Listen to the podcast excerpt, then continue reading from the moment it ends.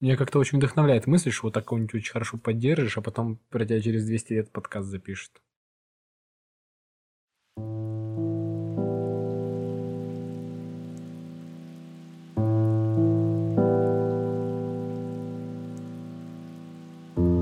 Всем привет!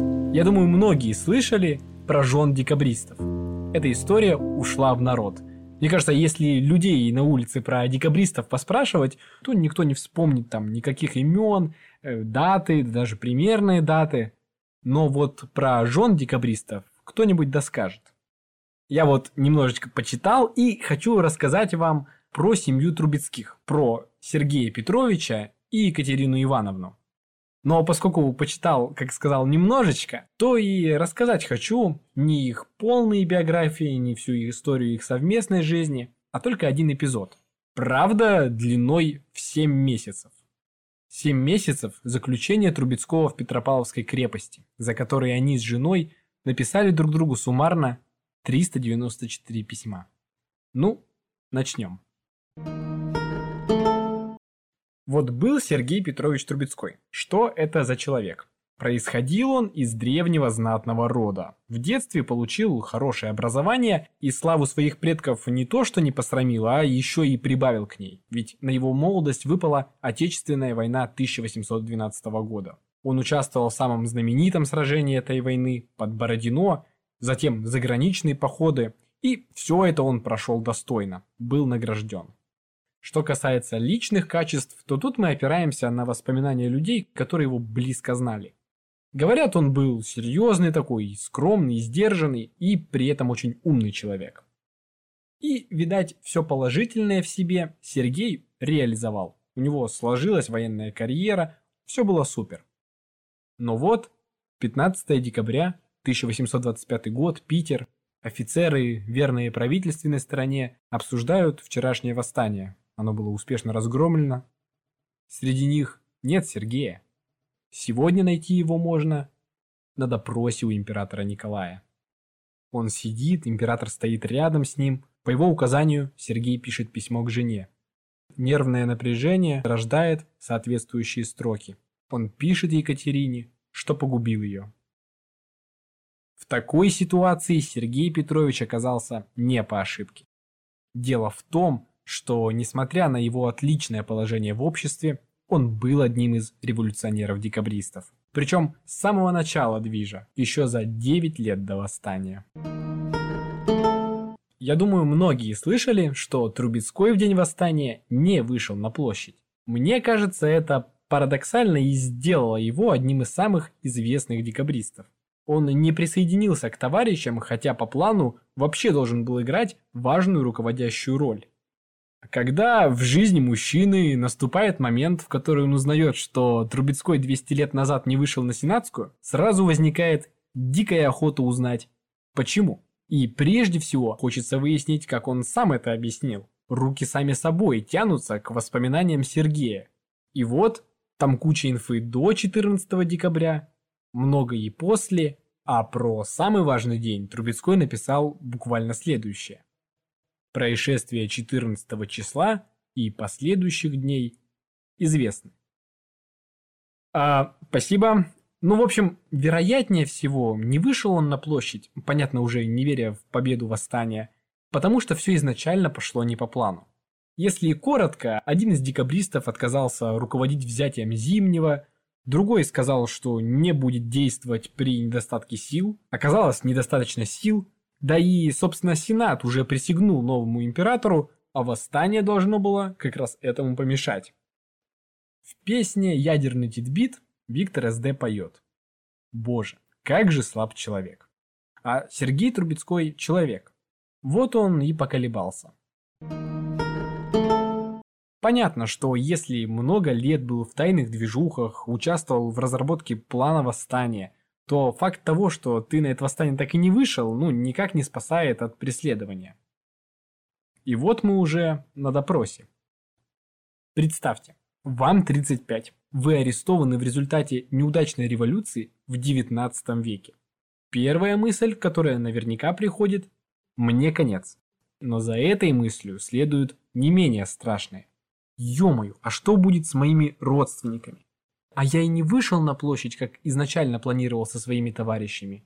И не остановил их, когда сам передумал. А по итогу их не жестко задержали, а жестко задержали, предварительно обстреляв картечью из пушек. У меня получается еще и кровь на руках. И мне конец. И что будет с моими родственниками? Но стресс-факторы только прибавляются. Как вспоминал Трубецкой, на допросе император не раз повторял. Какая фамилия? Князь Трубецкой. Гвардии полковник. И в таком деле. Какая милая жена. Вы погубили жену. Есть у вас дети? Нет. Вы счастливы, что у вас нет детей. Ваша участь будет ужасная. Лично я бы умер. Но вдруг на допросе император проявляет милосердие и повелевает Трубецкому писать письмо к жене Екатерине. Это письмо дошло до нас. Вот оно начинается. «Я жив и здоров, друг мой несчастный. Я тебя погубил, но не со злым намерением. Не ропщи на меня, ангел мой. Ты одна еще привязываешь меня к жизни. Но боюсь, что ты должна будешь влачить несчастную жизнь. И, может быть, легче бы тебе было, если б меня вовсе не было. Моя участь в руках государя, но я не имею средств убедить его ни в искренности. И вот тут письмо прерывается. Видимо, Сергей Петрович хотел перечислить то, в чем государя не удается убедить. То есть э, не в искренности, не в чем-то еще, но в момент, когда он это писал, согласно его же воспоминаниям, император сказал, что тут много писать, напишите только, я буду жив и здоров. И письмо действительно продолжается на обратной стороне листка. Вернее, как бы начинается заново. Читаю. Государь сейчас подошел и приказал мне написать тебе только, что я жив и здоров. Бог спаси тебя, друга моего, прости меня. Согласно воспоминаниям Трубецкого, когда император прочитал текст письма, он повторил «Я жив и здоров, буду». Припишите «буду» вверху. И действительно, в оригинале письма «буду» написано поверх строки. «Буду жив».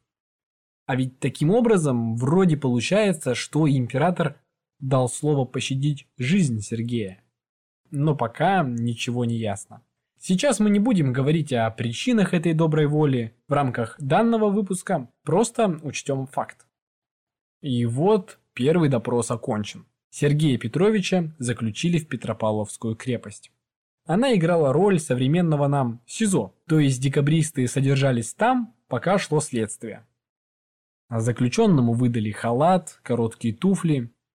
Еще сутки назад ты мужчина в рассвете сил, прекрасного рода и отличной карьеры. Во времена, когда многие браки заключались по расчету, ты счастлив в любви со своей молодой супругой, ей сейчас 25, она на 10 лет младше.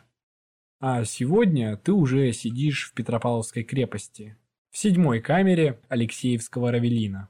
Тут маленький стол, стул, жесткая постель, мысли о загубленной судьбе, о том, что подвел и родных, и товарищей.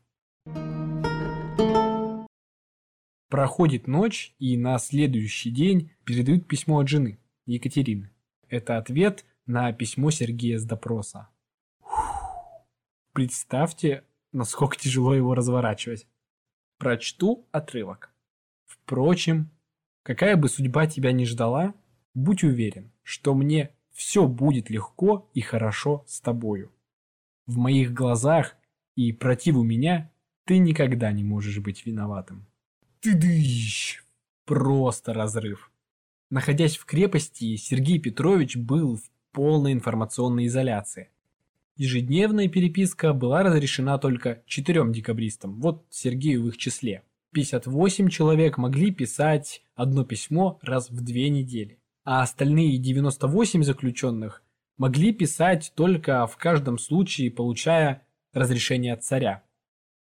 Как страшно и тяжело, наверное, через единственный канал связи с семьей, да и вообще со всем внешним миром, встретить холодность или осуждение.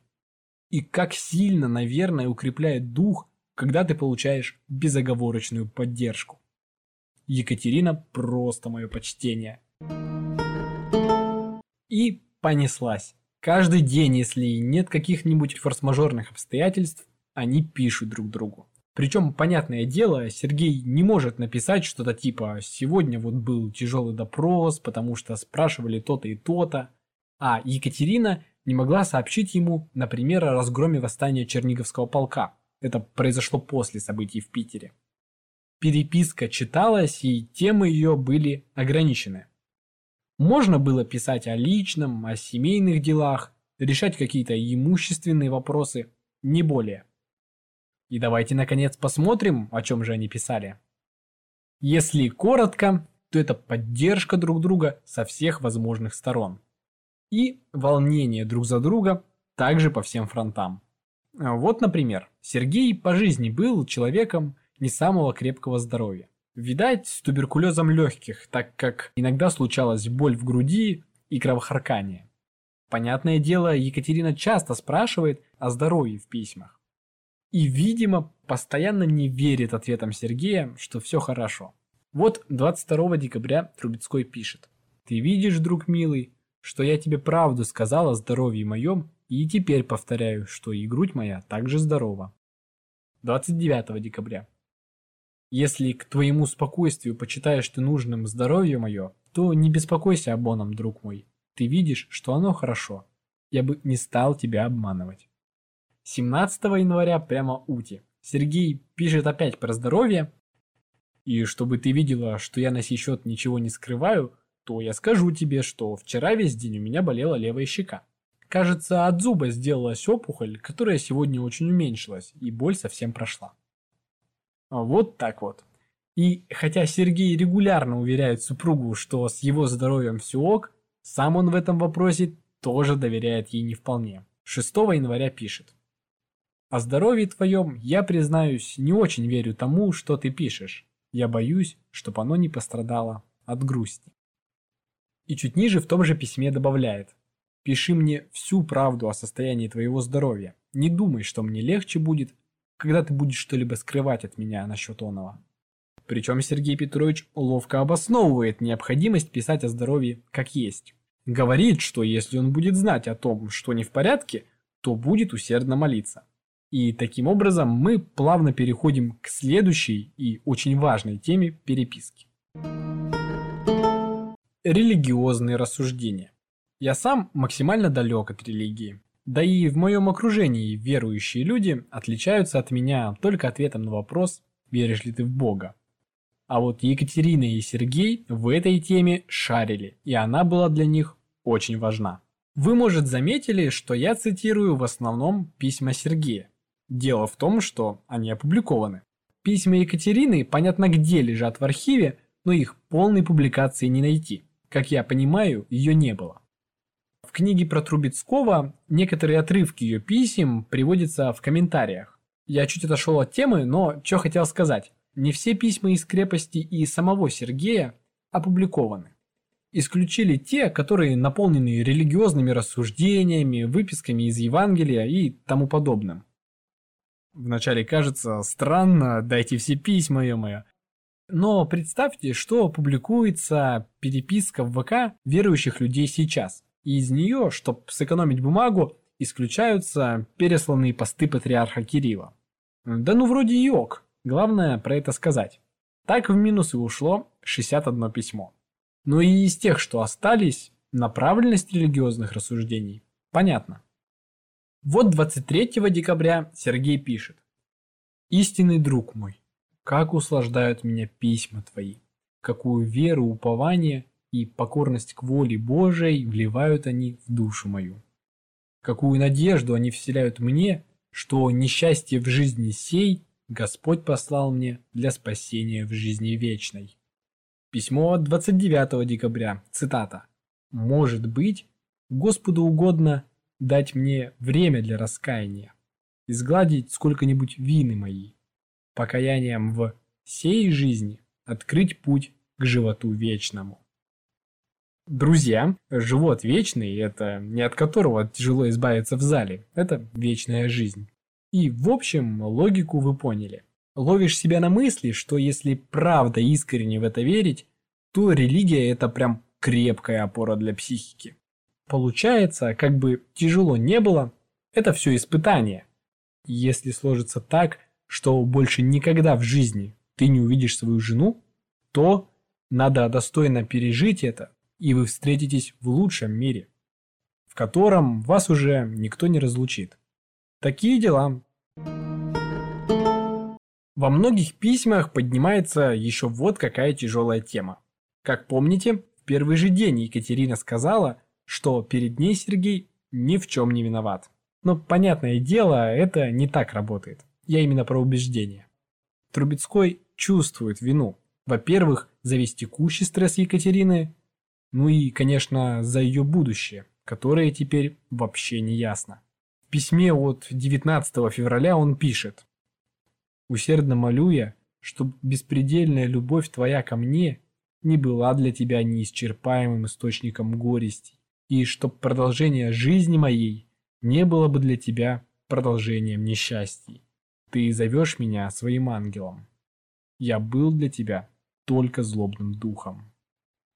Письмо от 16 марта вот тоже. Ангел мой, никакая тяжесть не может сравниться с тяжестью сей мысли, что ты терпишь грусть через меня, что я тот, в котором ты все благополучие жизни своей полагала, и я его разрушил. Какой любовью могу окупить я те слезы, которые ты пролила? Екатерина Трубецкая реагирует на это, как Екатерина Трубецкая. 19 марта она пишет. «Я знаю, что ты виноват перед Богом и государем, но против меня ты ничего не хотел грешить. Сделай милость, не говори мне никогда, что ты передо мной виноват». Как не восхищаться Екатериной? Искренне восхищаюсь. Мне кажется, это было очень важно для Сергея. Для меня было бы точно. Ведь когда сам попадаешь в беду из-за своих поступков, это хотя бы логично. Но когда из-за тебя страдают вообще ни в чем не виноватые люди, вот это сжирает. И вот шире о моральной поддержке со стороны Екатерины я хочу рассказать далее. Поддержка это просто железобетонная. Екатерина много раз пишет, что ей нафиг не нужна вся эта светская движуха, все блага, и единственное счастье свое она видит в Сергее. Трубецкой в одном из писем говорит, что ему тяжело от потери своего доброго имени. А Екатерина пишет типа «Многие люди, конечно, будут нас осуждать, похеру, переживем». Ну, она, конечно, не так изъясняется, она пишет таким образом. «Может быть, мы мало найдем сострадания, или даже во всех сторонних людях найдем строгих судей. Сие, конечно, прибавит много к тому, что нам суждено терпеть. Но, друг мой, заранее ко всему приготовься. И следом она добавляет. Я бы не стала об этом говорить, если б не страшилась, что оно иногда тебе покажется слишком тяжело. Здесь вскрывается одна интересная черта поддержки со стороны Екатерины. Она очень боится, что вся ситуация может психологически надломить мужа, что станет, как пишет, слишком тяжело. В связи с этим Трубецкая иногда неожиданно стремится несколько умерить позитивный настрой Сергея. Вы скажете «странная поддержка». Давайте сперва покажу примеры. Тут анализируем ситуацию по ответным письмам Трубецкого. Письмо 28 мая. Он пишет «За что ты не хочешь, милый друг мой, чтоб я молил Бога, чтоб он избавил тебя от всех скорбей. Получается, до этого Трубецкая очевидно просила его не молиться за ее благополучие. Чуть более раннее письмо, 26 мая. «Вчера я получил письмо твое от понедельника, милый и бесценный друг мой. Я готов терпеть все, что Господу Богу угодно будет мне послать». Чуть ниже в том же письме. «Я повторяю тебе, ангел мой, что с помощью Божией я уповаю все принять с благодарностью. То есть Екатерину беспокоило, готов ли психологически ее супруг к дальнейшим тяжелым испытаниям после приговора. Лучше всего это видно в еще более раннем письме Трубецкого от 17 апреля. Он говорит «Я знаю, милый ангел, что когда ты уговариваешь меня приготовиться ко всему, то ты не надежды хочешь отымать у меня, но делаешь сие единственно от боязни, чтоб я не ослабел, когда узнаю участь нашу.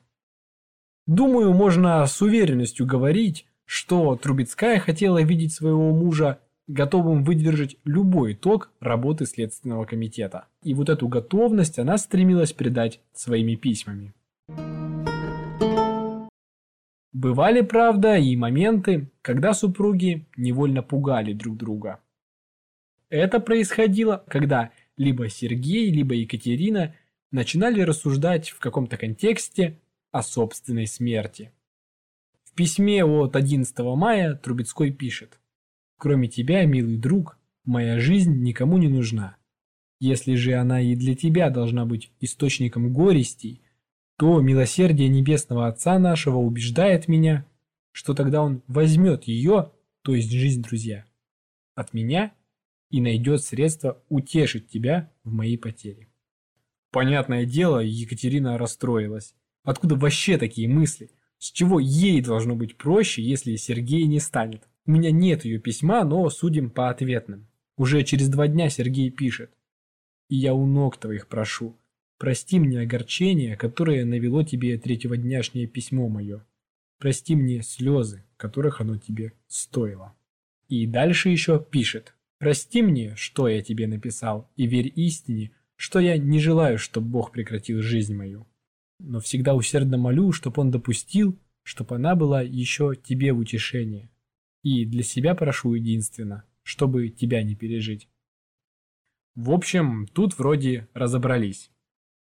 Но однажды и Екатерина сильно разволновала Сергея в похожем ключе. И это, мне кажется, наиболее эмоционально напряженные письма. Вот вы, может, заметили из того, что я уже прочитал, всегда понятно, что они имеют в виду, но все-таки всегда чувствуются и вайбы 19 века. Эти люди почти как мы, но еще не мы. Думают и выражают мысли по-другому. А в следующих письмах давление переживаний как бы надламывает привычную форму выражения этих переживаний. 22 июня Екатерина написала, привожу отрывок. Если же, милый ангел, не суждено мне быть с тобою, то я роптать не буду, ибо ропота никогда душа моя не знала, но силы мои не в состоянии снести сего удара. Я верю, что Бог приберет меня отсюда. Он не оставит меня на земле, где все мне чуждо, кроме тебя, где я никого, ничего не любила равно тебе, где мне одно было дорого – твое спокойствие твое благополучие. Я жизнь стала любить, собственно, с того момента, как счастье с тобой узнала. Теперь ужасна мне мысль расстаться с тем светом, где ты еще находишься. Но если нам суждено быть в разлуке и после конца дела, то, друг мой, кому же я нужна в мире сём? И может ли у меня тогда быть другая молитва перед Творцом, как о том, чтобы он положил конец нестерпимому страданию? Сергей очень расстроился. Его ответное письмо – это что-то. Читаю не совсем сначала. Если ты помнишь это письмо, то подумай, может ли быть, что жесточе и безотраднее его? Ты в нем лишаешь меня последней надежды быть с тобою в Царстве Небесном, если Богу не угодно, чтобы мы здесь были вместе когда-либо. Тут, видимо, Сергей имеет в виду, что пожелание себе смерти Екатерину до рая точно не доведет. Дальше он пишет. Где вера? Где любовь к Богу и Христу? Где упование? Где покорность воле Божией? Где желание улучшить Царствие Небесное? Где желание переродиться и отречься от мира и себя самой, которое еще на днях ты изъявляла? Ни одного из всех чувств не было в сердце твоем, когда ты писала ко мне третьего дня. И ты хочешь, чтобы такое письмо меня не огорчило? И ты в нем же говоришь, что тебе дорого мое спокойствие и благополучие. И ты говоришь, что ты роптать не будешь, и что душа твоя никогда ропота не знала. Дальше идет еще девять вопросительных предложений в духе предыдущих. Может показаться, что тревога Сергея несколько непропорциональна. Но дело ведь не только в том, что его жена теоретически рассуждает о смерти, хотя это главное.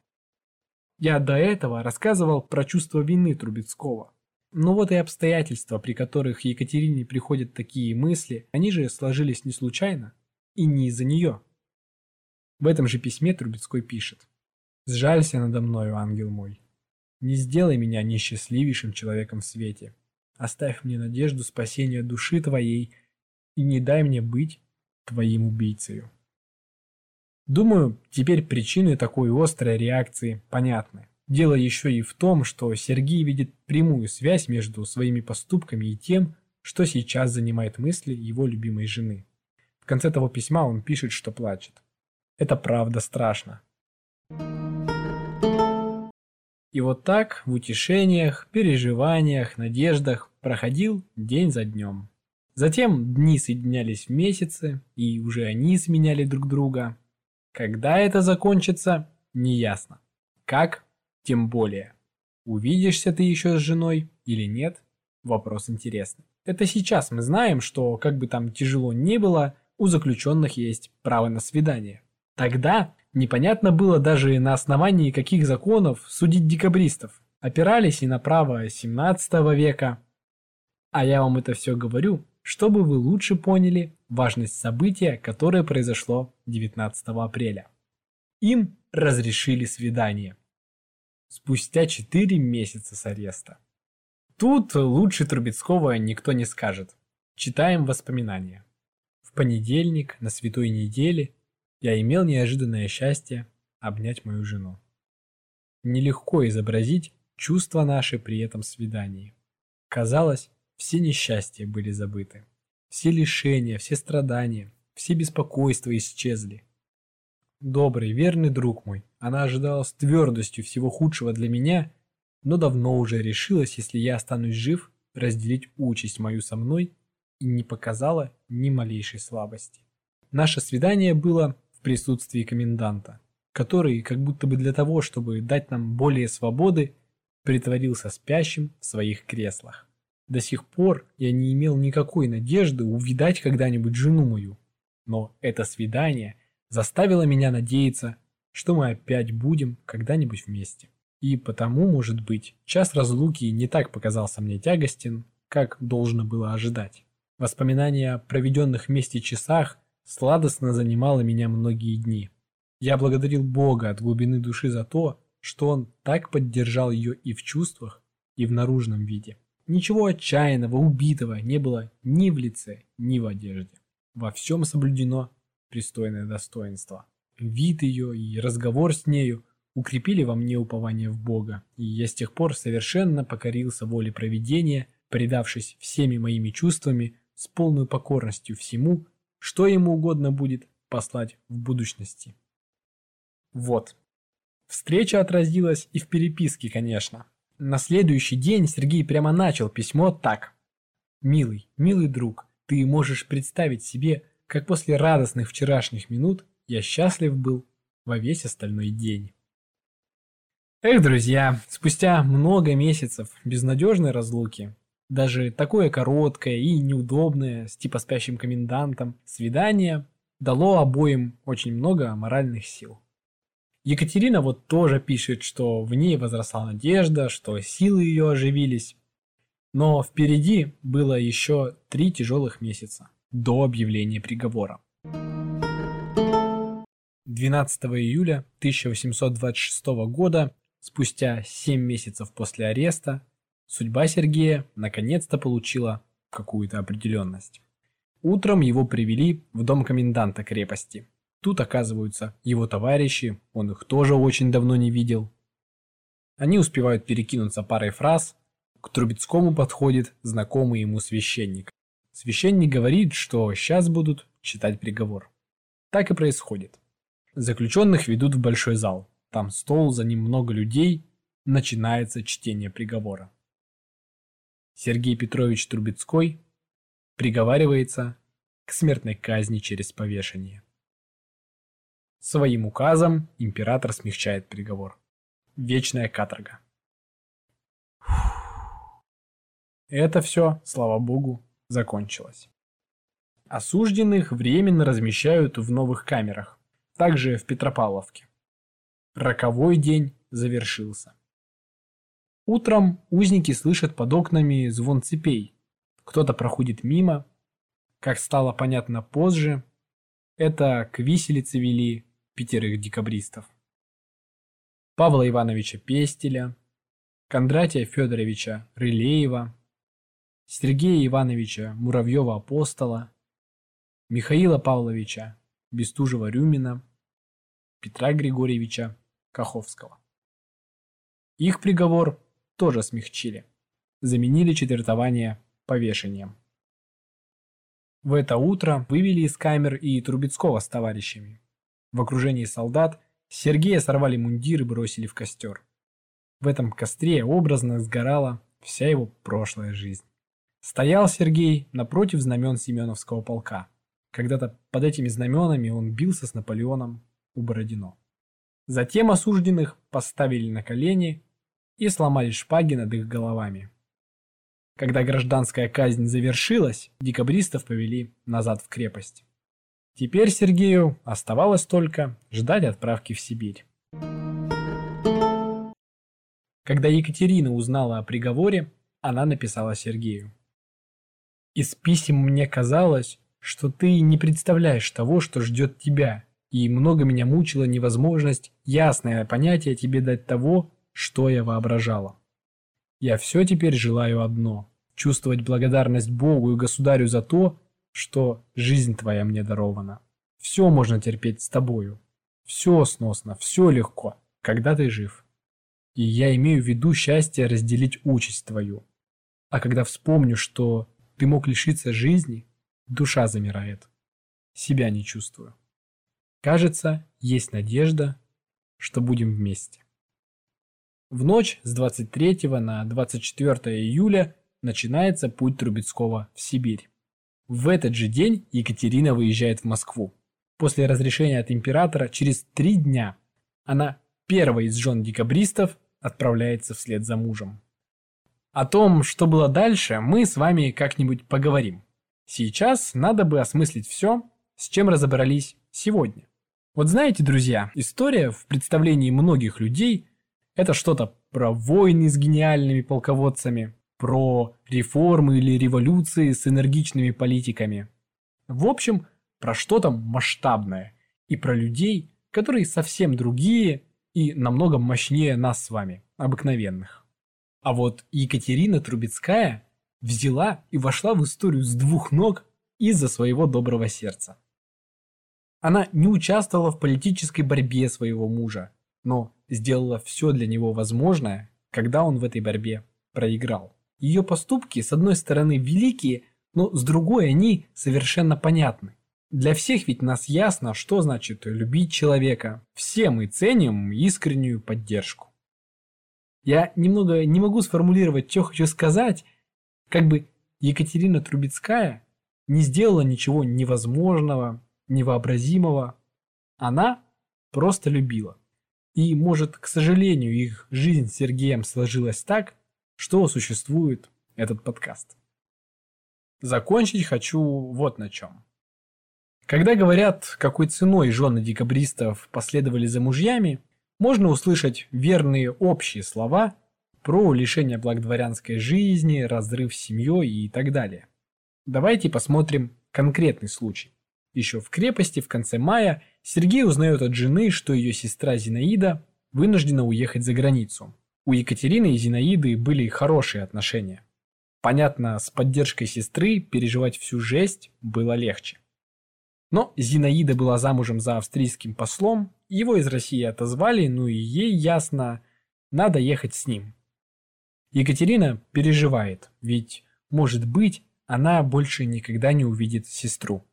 Представьте, вы провожаете человека и думаете. Вот сейчас Следственный комитет доработает. Если все будет хорошо, то по итогу ссылка. Я, конечно, поеду за мужем, и сестра вообще за границей, а я черт знает где.